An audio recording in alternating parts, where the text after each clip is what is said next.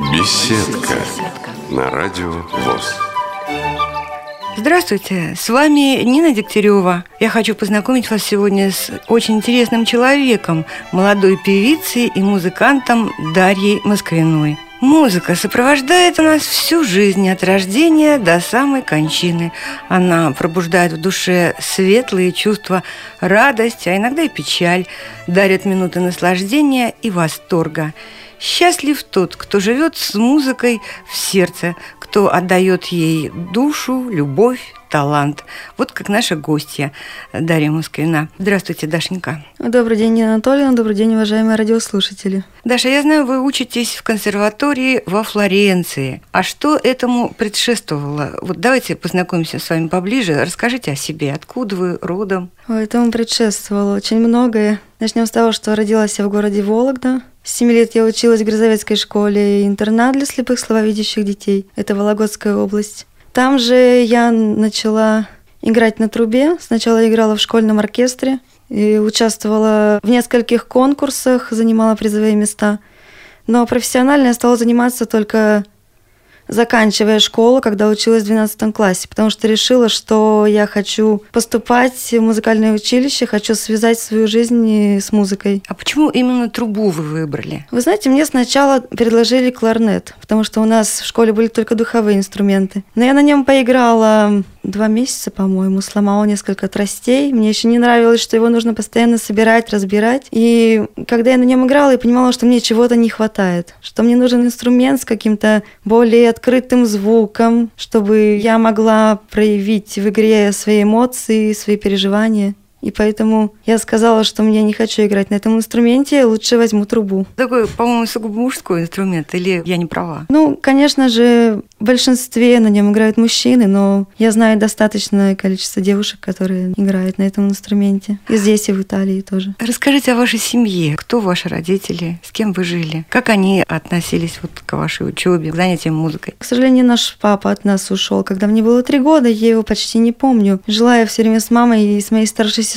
Старшая сестра, она училась в музыкальной школе по классу фортепиано, но не доучилась три месяца, потому что ей надоело. И поэтому мама всегда хотела воплотить эту свою мечту именно во мне. И она, конечно же, хотела, чтобы я училась на фортепиано, но я этого не хотела. И думаю, что если бы я пошла на фортепиано, я бы, наверное, тоже бросила. Потому что у нас же есть этот предмет, и, если честно, всегда жалко тратить на него время. Я, конечно, его сдаю на отлично, потому что я понимаю, что нужно иметь хорошие оценки, и, в принципе, нужно заниматься на этом инструменте. Но очень часто это проходит так. Я просто прихожу, беру программу, тут же ее учу, повторяю и сдаю экзамен. Здорово.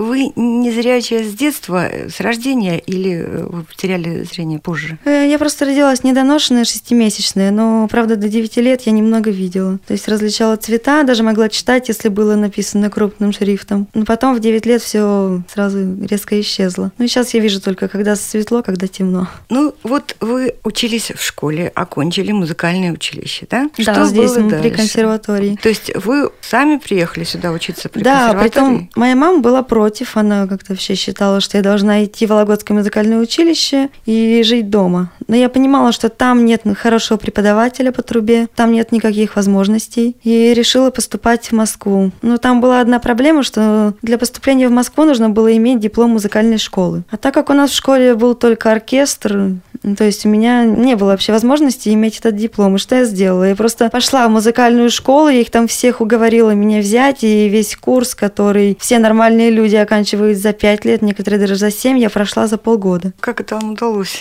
Не знаю, просто, наверное, хотелось очень, очень сильно. Хотел. Это еще в Вологде было, да? Ну, да, в Грязовце в нашей школе. Угу. Вологодской области. И затем вы приехали в училище при Московской консерватории и сразу поступили? Э, да, я поступила сразу. Ну, как бы у меня было два варианта. Училище Гнесиных, училище при консерватории. Я приезжала в апреле месяце на прослушивание туда и туда. Мне помог Истомин Василий Михайлович, царство ему небесное. Это известный трубач, тоже он учился в нашей школе. Потом приехал в Москву, окончил институт имени Гнесиных и работал и в Большом театре, и временно преподавал в Академии имени Гнесиных, известный интересный человек. И вот он мне именно помог приехать сюда, познакомиться с преподавателями. И, конечно же, когда я приехала в апреле, я сразу выбрала училище при консерватории, потому что преподаватель училища Гнесиных мне не понравился, и он как-то не очень так хорошо отнесся к тому, что я не зрячая. И было видно сразу, что он не хочет брать. И когда я поступала в училище при консерватории, была, конечно, проблема с администрацией, потому что 20 лет в этом училище никто не учился из незрячих. И поэтому они не хотели брать, потому что боялись, не понимали, как э, со мной заниматься, как что. Но все-таки Василий Михайлович и профессор по классу трубы Новиков Вадим Алексеевич убедили администрацию, и потом я сдала экзамены на отлично и начала учиться. Но только, правда, еще была одна проблема, что когда я писала заявление на общежитие после поступления, все было нормально, но когда я в конце августа приехала со всеми вещами, комендант мне сказала, что на сегодня ты можешь тут переночевать, но потом иди куда хочешь, потому что у вас должны быть какие-то общежития для незрячих отдельные, потому что мало ли ты будешь кому-то мешать или тебе будет кто-то мешать. Ничего себе. Потом тоже просто пришлось целый день потратить на это дело, пришлось идти к директору, и в конце концов он позвонил и сказал, чтобы меня заселили. Ну и как? Кто соседи были? Как они относились к вам? Ну, на самом деле, соседи всегда относились очень хорошо. Может, как-то сначала первые дни относились с недоверием, немного боялись, но потом всегда не было никаких проблем. То есть даже они между собой очень часто ругались, но я никогда ни с кем не ругалась. То есть всегда было все мирно. И они вам помогали? Ну да, если мне что-то нужно было вообще. Я могла на самом деле зайти в любую комнату, если мне что-то нужно было. А вообще, я смотрю, вы очень самостоятельный такой человечек. Вот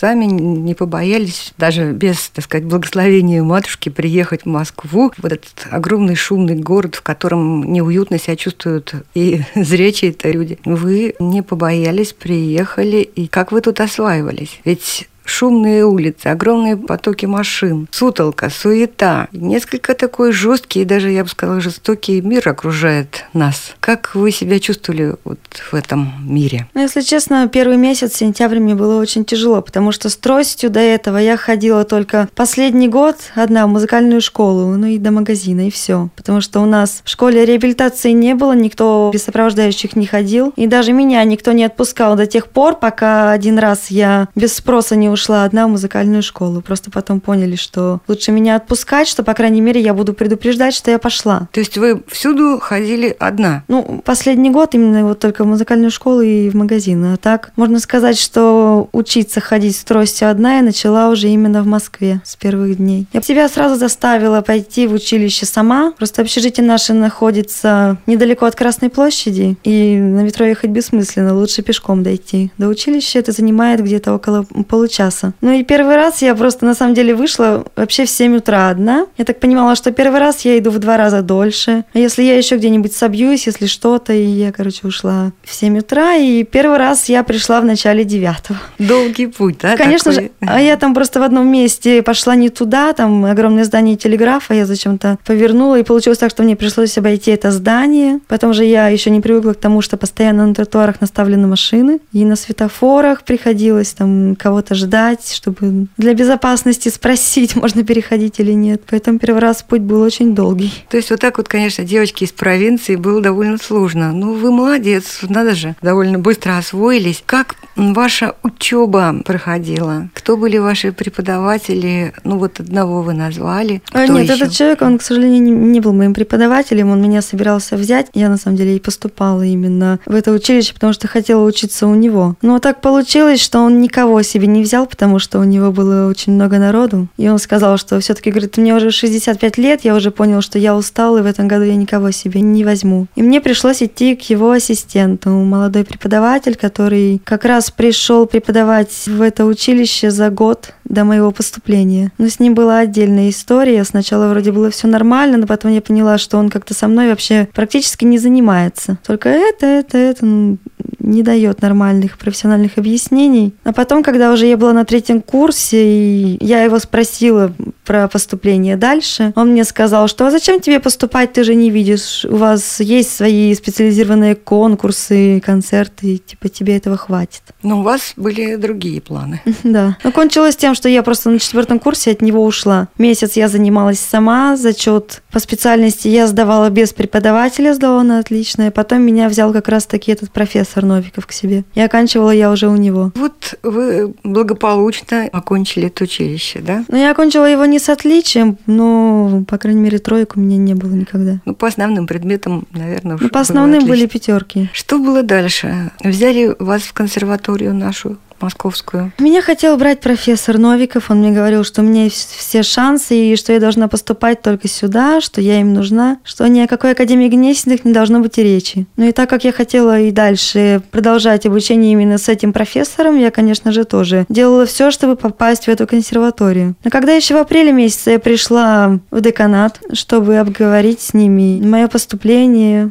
потому что же нужно было понять, либо они пригласят ассистента, который будет переписывать мои работы, либо я должна буду сразу как-то все это устно отвечать. Ну, именно хотела обговорить это. Они мне сразу начали говорить, что у них никогда на духовых никто не учился из незрячих. Сразу... В штыки восприняли Ну, вас. Да, они просто не понимают, как это можно учить наизусть, играть в оркестре, как это можно играть в ансамблях, что там же, как они сказали, там же все остальные полноценные ребята, ты будешь с ними играть в ансамбле. И то есть они меня вообще как бы сразу стали отговаривать. Ну, я им сказала, что я все равно буду пробовать. Они стали требовать справку о том, где будет написано, что я могу учиться в Московской государственной консерватории. То есть дайте мне справку, что я не верблюд. Вроде Но таких того. справок нигде не дают. И в итоге уже я обратилась к одной своей подруге, у которой дядя работает э, в парламенте. Он имеет непосредственное отношение к российскому Минздраву. И уже просто мы пришли к нему, он позвонил в поликлинику и говорит, напишите вы ей такую справку. И звонил, естественно, в консерваторию понять, в чем дело. Когда я к ним пришла с этой справкой, уже, естественно, никаких проблем не было, и уже начали говорить, что будто бы никакая им справка и не нужна. Но, тем не менее, после первого экзамена они меня срезали.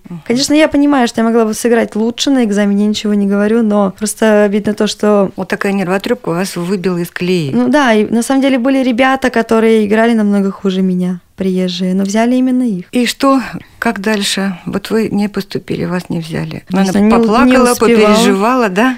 Да, но я в этот же день пошла в Академию имени Маймонида, потому что мне же еще приходилось выбирать тот вуз, где есть общежитие. В Шнитке, в Политовке там общежитий нет. Поэтому я пошла именно туда, потому что там есть общежитие. Конечно, уже было поздно подавать документы, но я сказала, что меня это не волнует, и они их приняли. Академия Маймонида – это ужас. Такие университеты надо закрывать. Там полная коррупция. Начинаем даже вот, когда мы пришли получать студенческие билеты и зачетки, нам сказали, что мы должны заплатить по 200 рублей. За Да. каждый шаг надо платить деньги. Да, за общежитие, которое находится в переделке, нам нужно было платить 5 тысяч в месяц. Готовить там нельзя, обогреватели включать нельзя, ничего нельзя. Потому что, видите, у них там проблемы с проводкой. Они, конечно, сами кормили, и там был завтрак и ужин, но я туда почти не ходила, потому что ужасно. Просто невозможно есть. И чем все закончилось в результате? Ой, закончилось в результате тем, что я оттуда ушла из-за преподавателя, потому что он человек немного ненормальный. Ну, просто с чего-то решил, что я должна выйти за него замуж, сидеть дома с его детьми. Распустил по академии без моего согласия слухи о том, что у нас точно будет свадьба. И стал за Интересно. мной следить с помощью передачи «Брачное чтиво». Интересно. И на самом деле эта передача, они от меня отстали только когда я уже в мае 2012 сделала загранпаспорт, когда они уже поняли, что я точно уезжаю. А как вам вообще пришла в голову мысль уехать за границу? Интересно. На самом деле эта мысль у меня была еще с первого курса училища, когда я познакомилась на улице с одной девушкой, которая как раз собиралась уезжать в Италию, потому что она путешествовала автостопом, познакомилась таким образом с итальянцем, но они влюбились друг в друга, и она все бросила здесь и поехала туда. Ну, естественно, ей нужно было поступать в университет, чтобы была какая-то причина уехать туда. Скажите, а все-таки, может быть, лучше в самом деле было выйти замуж, рожать кучу детей, воспитывать? Ну, выйти замуж можно и там. Зачем мне этот ненормальный керн? И еще, пожалуй, получше, да, Да. поудачнее. Там хоть относится нормально. Он на самом деле еще с помощью этой передачи хотел, мало того, он хотел понять, нужны ли мне от него деньги, там, может, квартира, что-то такое. Но мне от него вообще даже ничего не нужно было. Абсолютно. Итак, ваша идея решили уехать И в просто, Италию. да, и просто я еще, извините, я вас перебью. Он еще хотел проверить именно один факт: умею ли я готовить есть. Если Для этого да. он с помощью там других людей мне снял комнату на Арбате, чтобы я не жила в общежитии. Я, конечно, туда переехала. Но когда я поняла, что эта хозяйка будет меня контролировать, что и как я делаю, я специально там не стала готовить. Я делала вид, что я ничего не умею. Я просто ела где-нибудь в других местах или готовила где-нибудь там, не знаю, в том же общежитии училища при консерватории, когда я туда приходила к моим друзьям или дома у моих друзей. Но там я специально не готовила, потому что думала, что таким образом он от меня быстрее отстанет. Вот хитруля какая. Молодец. А потом я в апреле оттуда уже съехала, потому что у меня подруга доделала ремонт, и потом я жила несколько месяцев у нее. Так дальше, как вы пробивали себе дорогу в Италию? Ну, на самом деле я хотела туда еще с начала училища, но самый главный вопрос это был деньги, потому что я понимала, что на оформление документов нужны деньги, на первое время, потому что придется снимать жилье, на изучение языка. И именно вопрос упирался в это. И Да. также я думала, что все-таки, может быть, получится поступить в эту консерваторию, окончить ее здесь, чтобы уже было российское образование, и потом в аспирантуру уехать туда. Вы практически не имели помощи от Мгм. родных, э, Нет. близких, даже не только моральной, но и материальной. Как же вы вышли из положения? Ну вот именно когда уже второй год меня тоже в консерватории не взяли, я уже просто пошла петь на улицу. А что вы пели? Ой, сначала на самом деле я начала петь рок, потому что я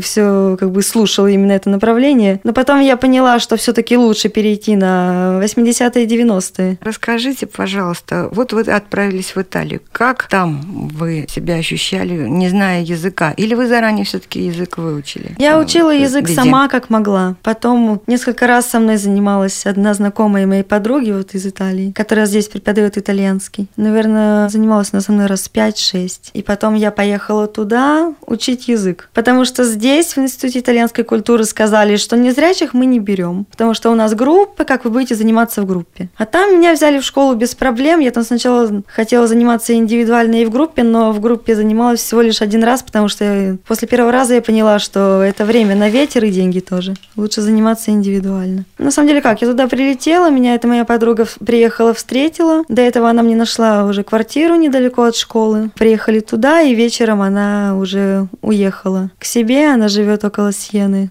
это, между Римом и Флоренцией. То есть вас она устроила Да, и уехала. и уехала по своим делам? Она на самом деле хотела остаться на следующий день, но из-за работы не могла, потому что у нее было много клиентов. Она работает с русскими клиентами, которые покупают дома в Италии. Не зная совершенно города, не зная совершенно быта местного, как вы там ориентировались, как вышли вот на эту консерваторию, как вас там приняли? Ну, про консерваторию она мне узнала в конце апреля. Она хоть до этого мне много раз говорила, что там не нужно ничего узнавать, там тебя без проблем возьмут. Но после нашей страны я уже просто боялась приехать зря. И поэтому все-таки я ее уговорила в эту консерваторию сходить и спросить. И, естественно, они сказали, что без проблем пусть приезжает, поступает. Только единственное, нужно знать язык и нужен сертификат о знании языка. У вас был такой сертификат? Потом мне дали справку во Флоренции в сентябре после окончания курса. И вы уже отправились в консерваторию сдавать приемные экзамены, да? Угу. Притом, как бы сам язык я там не сдавала, я только писала тест именно по опере Верди, Травиата, и сдавала специальность. Ну и как, удачно? Да, удачно. Притом, к счастью, мне не пришлось сдавать сольфеджио, потому что они посмотрели, сказали, а, у тебя стоит 5, не нужно сдавать ничего.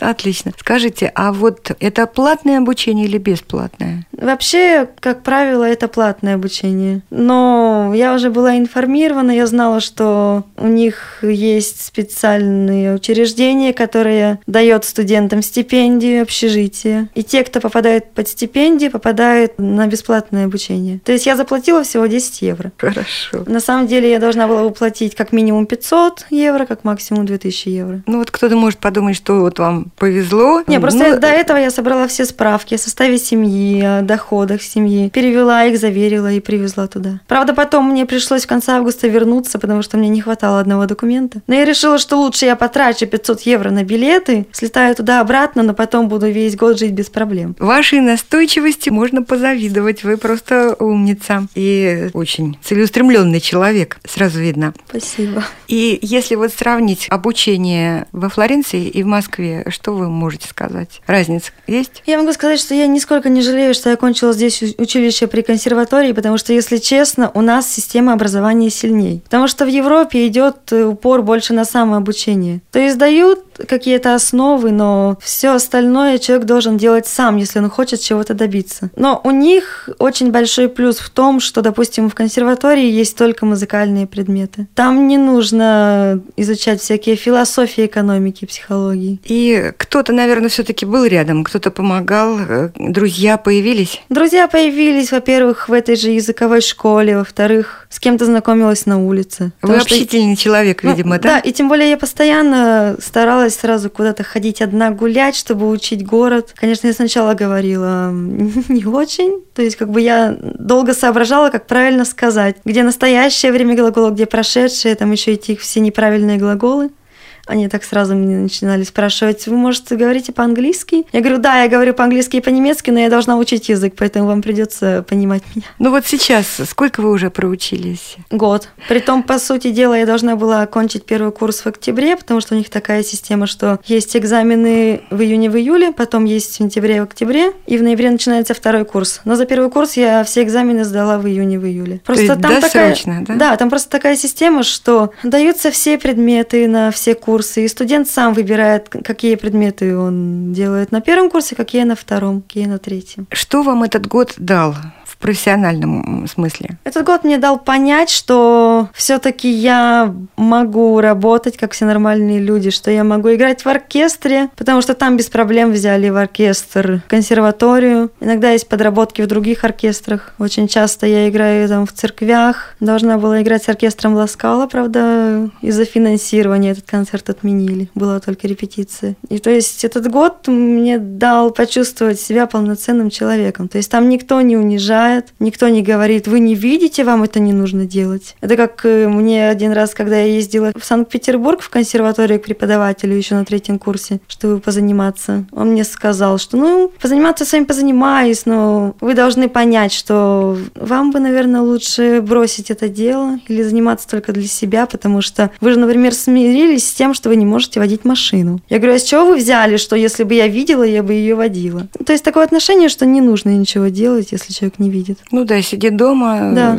гуляй из угла в угол или вдоль стен, да, угу. и сиди дома. Вы вообще молодец, я просто на вас поражаюсь. Вы маленькая, но сильная женщина. Впрочем, слабых женщин, по-моему, не бывает. Вот, во всяком случае, я их не встречала. Чаще встречаются слабые мужчины, по-моему. Да, например, как у нас в метро, если идешь с чемоданом, всегда помогает женщины, девушки, даже стыдно просто. Сразу начинаю отказываться, но они все равно помогают. В Италии же, наоборот, мужчины помогают. Я никогда там свои вещи не ношу сама. Вот давайте теперь поговорим о вашей профессиональной деятельности, о вашей музыкальной деятельности. Вот ваша труба инструмент, который вы выбрали. Что он собой представляет? Ведь какие-то разновидности труб бывают. Тяжело ли таскать его? Где вы эту трубу раздобыли, купили или вам ее выдали? На чем вы играете? Ведь чтобы хорошо играть, должен быть хороший инструмент. Да, это очень важно. Когда я приехала в училище, на самом деле у меня не было своего инструмента. И этот мой преподаватель, который мне потом сказал, что мне не нужно нигде учиться, вот единственное, что хорошее он сделал для меня, это то, что на первое время он мне взял трубу из Большого театра театра. И то есть первые полтора года я играла на этом инструменте. Но потом мне помог Титов Вадим Вячеславович, который тут сейчас преподает компьютерные курсы в КСРК ВОЗ, который также руководит ансамблем духовых инструментов. Он написал в один фонд, который мне помог приобрести инструмент. Ну, то есть это был полупрофессиональный инструмент, но в то время для меня это был шикарный инструмент, так скажем. И я на нем играла вот до декабря 2012 года. А потом? А потом мне мои друзья из Москвы помогли тоже найти людей, которые мне уже дали деньги на профессиональный инструмент. То есть нашлись спонсоры? Да. Хорошо. Всего как бы есть семь разновидностей труб, но нам нужно иметь три. Обязательно. Особенно в Европе, потому что эта труба, на которой у меня всегда была, это труба си бемоль. Нужно еще иметь трубу до, потому что в оркестрах, как правило, играет на трубе до. И есть еще труба пикколо, то есть которая звучит вообще немного по-другому. И вот нам нужно иметь все эти три инструмента, потому что в консерватории на втором курсе экзамен нужно сдавать на трубе до, на третьем курсе на трубе пикколо. А у вас сейчас? Сейчас я взяла в кредит вторую трубу вот именно эту трубу пикала. И при том... А вообще не... дорогое это удовольствие, дорогая труба? Ну, 3000 евро. О, да, немало. Да. И при том мне на самом деле повезло, потому что когда я пришла в магазин узнать насчет кредита, мне сказали, что я должна еще буду переплачивать 600 евро как проценты, но я им сказала, что я не хочу этого делать. И в итоге, так как они меня знают, и за весь год они уже ко мне привыкли, они мне оформили кредит без процентов, но оформляли не на меня, а на мою подругу, потому что я же легально пока не работаю. То есть это здесь, в Москве? Э, нет, во Флоренции. Это во Флоренции? Да.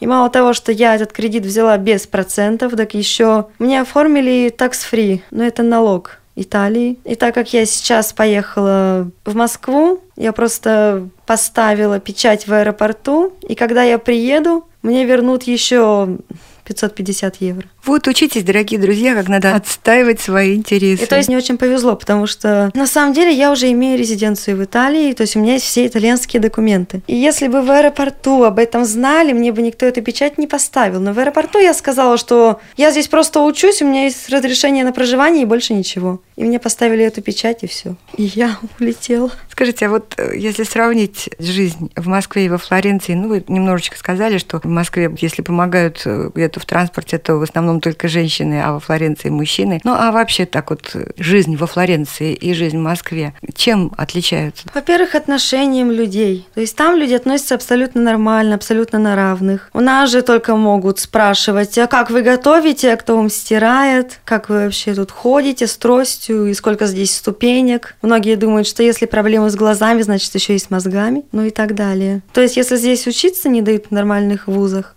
работать здесь никто точно не даст. Там на самом деле для инвалидов все обустроено, то есть вплоть до того, что если я захожу в магазин, сразу кто-нибудь уйдет из продавцов с кассы, даже если там есть очередь. То есть к вам подходит? Да, Здесь же даже, да, здесь же даже если никого в магазине нет, как вот я вчера зашла в перекресток, там уже народу почти не было. Все равно никто с кассы не ушел. То и потом помочь... уже пришлось спрашивать у кого-то из людей. Да. Там, там есть сопровождение не только в аэропортах, как у нас, но есть сопровождение на вокзалах. То есть если я куда-то еду, я могу просто, когда покупаю билет, могу заказать сразу себе сопровождение и могу спокойно приехать на вокзал за 10 минут до отправления поезда и знаю, что меня встретят и проводят. То есть э, мне не нужно самой искать платформу, вагон, как у нас. А вот встретят и проводят, они вас как-то видят, что ли, в толпе, или вы знаете, к Нет, кому мы обратиться? просто договариваемся, где мы встретимся, а я стою с тростью, они сразу понимают, что это я. То есть вы звоните Тем более, заранее? Да, или звоню, или я просто очень часто билет покупаю там, на вокзале, и уже сразу захожу к ним и заказываю себе ассистентов. Но сейчас они уже меня там все, по-моему, знают, поэтому сейчас они уже меня находят без проблем. Ну, это, наверное, небольшой городок, да, Флоренция? Флоренция? Да, там 300 тысяч населения. Вы там, естественно,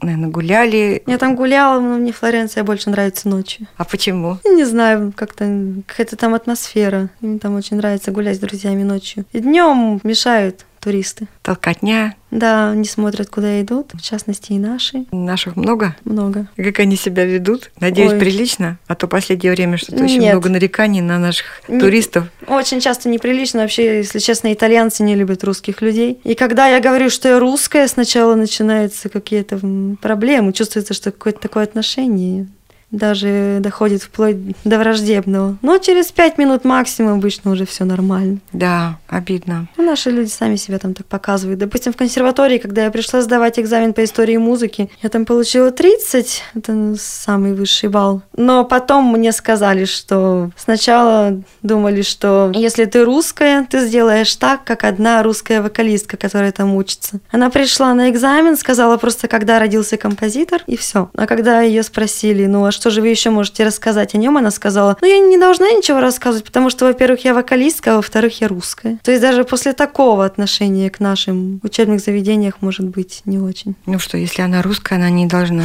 правильно ответить на вопрос, да. Странная логика. Ну, вот все-таки вы живете там вдали от родины, вдали от родных. Скучаете по маме, по сестре? Ну, скучаю по родным, по друзьям, но, правда, жить вдали от дома я уже привыкла. С 7 лет в школе-интернате. Тем более, если там так удобно и комфортно живется. Да, да и когда я сюда еду, я еду только по какой-либо необходимости. Допустим, сейчас я улечу 3 сентября, и, если честно, я надеюсь, что до 2015 года я сюда не прилечу. Правда, может быть исключение ноябрь, потому что сейчас я должна организовать мастер-класс для лучшего итальянского трубача. То есть в Санкт-Петербурге ему уже организовал Институт культуры Италии. Но его бы хотели видеть в Москве, и поэтому сейчас этим делом должна заниматься я. А почему? Как так получилось, что вы этим должны заниматься? Просто люди, которые бы хотели его видеть, обратились ко мне. И я сама знаю лично этого человека, и как бы это даже был бы плюс для него. И для по вас. просьбам трудящихся. И как вы возьметесь за эту работу? Ну, постараюсь, по крайней мере. Просто проблема в том, что оплатят ли ему это все. Московский институт культуры. И просто я бы хотела это делать на базе училища при консерватории, потому что там работают замечательные люди, которые могут все организовать. Просто обычно эти мастер-классы проводятся в консерватории, но просто связываться с ними я бы не хотела. Поэтому, если получится, я организую это на базе училища. Ну, это вам тогда придется приехать сюда. Ну, Может быть, я не знаю. И то, может быть, так, чисто в качестве переводчика, но хотя, с другой стороны... А за год вы уже прилично освоили, наверное, язык. Ну, да. Ну, хотя, с другой стороны, на самом деле, если вопрос коснется только этого, у меня здесь есть друзья, которые преподают итальянский, которые могли бы помочь. Но, если честно, я бы не хотела прилетать, потому что в ноябре начинается новый учебный год. Тем более сейчас я перевожусь из Флоренции, либо вот к этому Марко в Бальцано, это на север, либо в Рим, я не знаю. Куда? Потому что меня взяли и туда, и туда. И сейчас я просто смотрю вопрос именно с финансовой точки зрения, потому что нужно покупать инструменты, и в Риме я могу так же, как во Флоренции, иметь бесплатное общежитие, иметь стипендии в год 3000 евро и иметь тоже бесплатное питание. В Бальцано же нужно платить за общежитие, нужно платить за все. И, возможно, еще будут недействительными некоторые итальянские документы, которые я делала в течение года. То есть надо будет Да. переоформлять что-то. Нет, для меня это будет очень невыгодно, потому что там же, как и у нас, платят пособие незрячим. И я, несмотря на то, что иностранка, я выбила себе это пособие, потому что я сделала все документы, даже которые я, в принципе, должна была бы не иметь. И мне с октября должны начать выплачивать это все дело. И поэтому мне было бы очень невыгодно терять это пособие и также 30% скидку на поезда. То есть вы пока не определились еще, где вы Нет. дальше будете, в каком городе Это учиться. все решится в сентябре, когда я пойму в Бальцано, какую стипендию мне могут дать. То есть вы, когда находитесь в Италии, по родине не очень скучаете. По родине я не скучаю вообще. Разве что по маме, да? И друзьям. По друзьям, да. Жить вдалеке от дома, как я уже сказала, я привыкла. То есть я с мамой созвонюсь, и мне этого достаточно, на самом деле. Ну, значит, вы и не собираетесь в будущем, когда закончите свое обучение, сюда возвращаться, скорее всего, да? Нет, Это твердо. твердо. Ну вот горько осознавать, что таланты уплывают, улетают, уезжают за границу из России, что там их привечают, а у нас не замечают. Привыкли мы разбрасываться талантами. Обидно. Кроме того, знаю, как нелегко музыканту, певице пробиться у нас на сцену, на эстраду, найти достойное применение своим способностям, своему таланту. Значит, знаете точно, что сможете добиться этого только в Италии, да? Но если не в Италии, то, по крайней мере, в Европе. А в каких-то других странах Европы вы бывали? Я была уже во Франции, в Ницце. Как раз когда приехала в Италию, так получилось, что в августе, когда у них там праздник был, все на неделю закрывалось. Я уезжала на неделю во Францию. И три недели назад я была в Барселоне. Но я хочу сказать, что мне не понравилось ни Франция, ни Испания. Италия все-таки лучше, да? Да, там просто и люди, и еда, и все организовано. Свое будущее, значит, вы видите в Италии, где-то в оркестре или в ансамбле, да? Да, на самом деле там есть возможность преподавать. Допустим, сейчас в Римской консерватории есть как минимум четыре незрячих преподавателя. Два пианиста, один преподает историю джаза,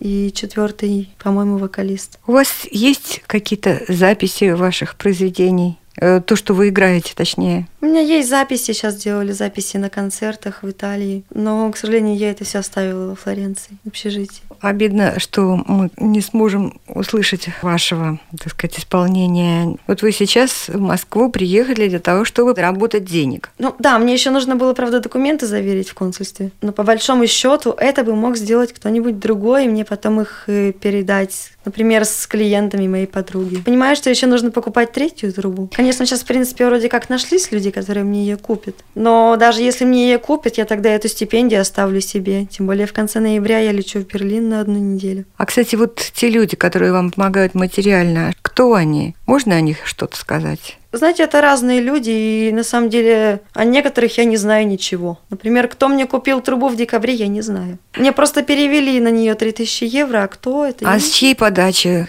Ведь кто-то, наверное, моих хлоп- друзей. хлопотал. Ваших друзья Да. хлопотали, да?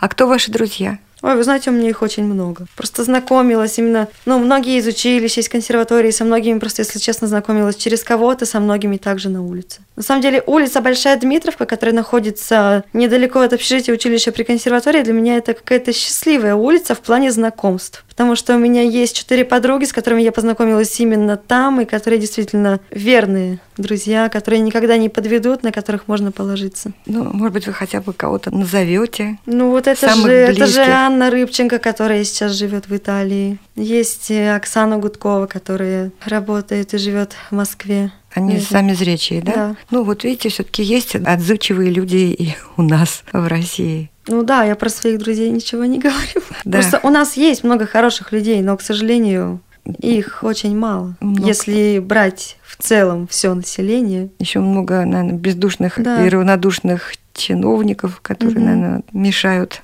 В Москве еще какая проблема? Если честно, коренные москвичи это очень хорошие люди, но здесь их сейчас очень мало, очень много приезжих, которые понакупали здесь себе квартир и возомнили себя москвичами. И вот эти люди, как раз таки, они очень жесткие, очень бездушные, очень завышенная самооценка. Ну что ж, вы правы. Москвичи сами страдают от этого.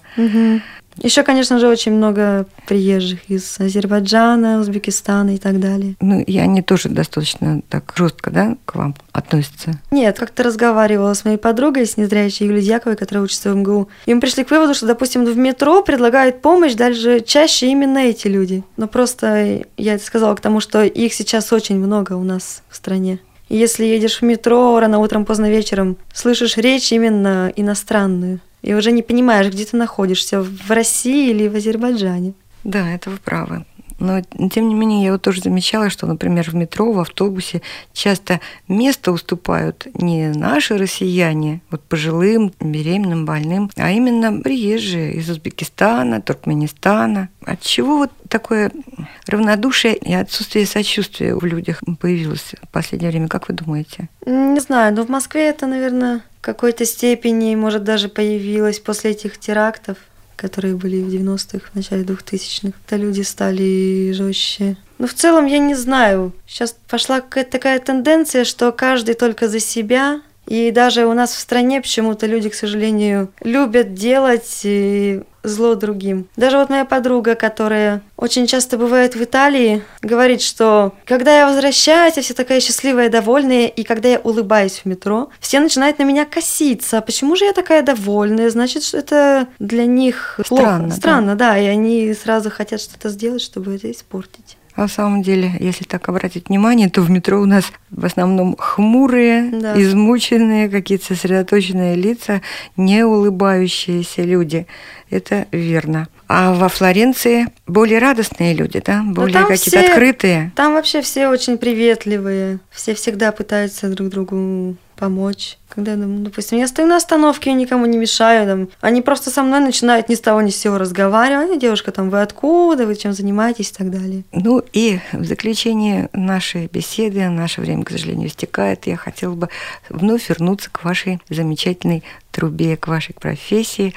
Э, Вот э, какие мелодии вы больше любите играть? Какие виды трубы вам больше, что ли, подходят по вашему характеру? Не знаю, когда я играла еще только на трубе си бемоль, когда оканчивала училище, мне очень нравилось играть современную музыку, 20 век. Там композиторы Шостакович, Тамберг и другие. Но сейчас, когда я начала осваивать именно трубу пикала, меня очень заинтересовала барочная музыка. И мне кажется, что на самом деле настоящий музыкант, он должен играть э, музыку разных эпох. Я от всей души желаю вам совершения ваших планов, удачи во всех делах, побольше хороших песен, любви, добра и, конечно, музыки, музыки, музыки, от которой так хочется жить. И пусть ваша труба трубит лишь победу. Всего вам доброго. И Спасибо спас- вам огромное. И спасибо, что вы к нам сегодня выбрались. Удачи. Спасибо. Счастливо. Эту передачу подготовила и провела Нина Дегтярева. До новых встреч в эфире Радио ВОЗ.